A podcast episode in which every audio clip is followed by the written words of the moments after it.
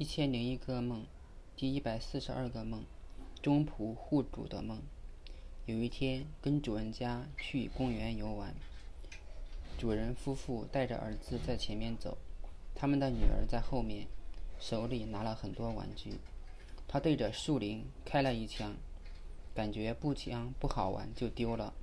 又从背上取下弓箭，对着树上的小鸟射箭。可是因为年纪太小，射歪了，把小鸟惊走了。这时他又从包里掏出不知名的玩具。我觉得东西不能乱扔，没准哪天他又想玩了。于是捡起步枪和弓箭去追小女孩。这时主人家已经上了小船，并没有等我们。他们对我还真是放心。等我们到达码头的时候，天已经黑了，而人却很多。似乎晚上会停航，而船还是在岸上，需要抬下水。我们，我和四个人把水把船抬到水里。我准备招呼小女孩的时候，行人争先恐后的上船。眨眼间已经坐满了人，没有剩余的位置，只剩下我和小女孩。船开走了，不久以后就开始涨潮。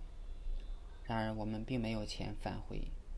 我问小女孩主人家的电话，小女孩很警惕地说：“我不知道。”我很焦急地说：“这非常重要，我们被困在这里了，需要你爸爸妈妈想办法接应我们。”小女孩还是斩钉截斩钉截铁地说：“我不知道。”我也无可奈何，希望等到天亮再想办法。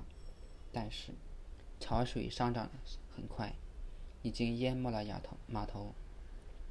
我只能带着小女孩退往水中的亭子，想着怎么涨潮也不可能淹没亭子。可是这潮水太太变态了，不多时亭子也不见了踪影。我很庄重地对小女孩说：“你趴在我背上，抱紧我的脖子，不要松手。”大概她也意识到事情的严重性，一言照办。我还没有在水里背人的经验。却不想小女孩出事，因为这是我分内的工作。说话间，我们就被海水带着在水中漂流，飘向未知的远方。这时，场景切换，我似乎来到了一个控制室，里面墙上的警灯亮起，监测到水中有不明生物。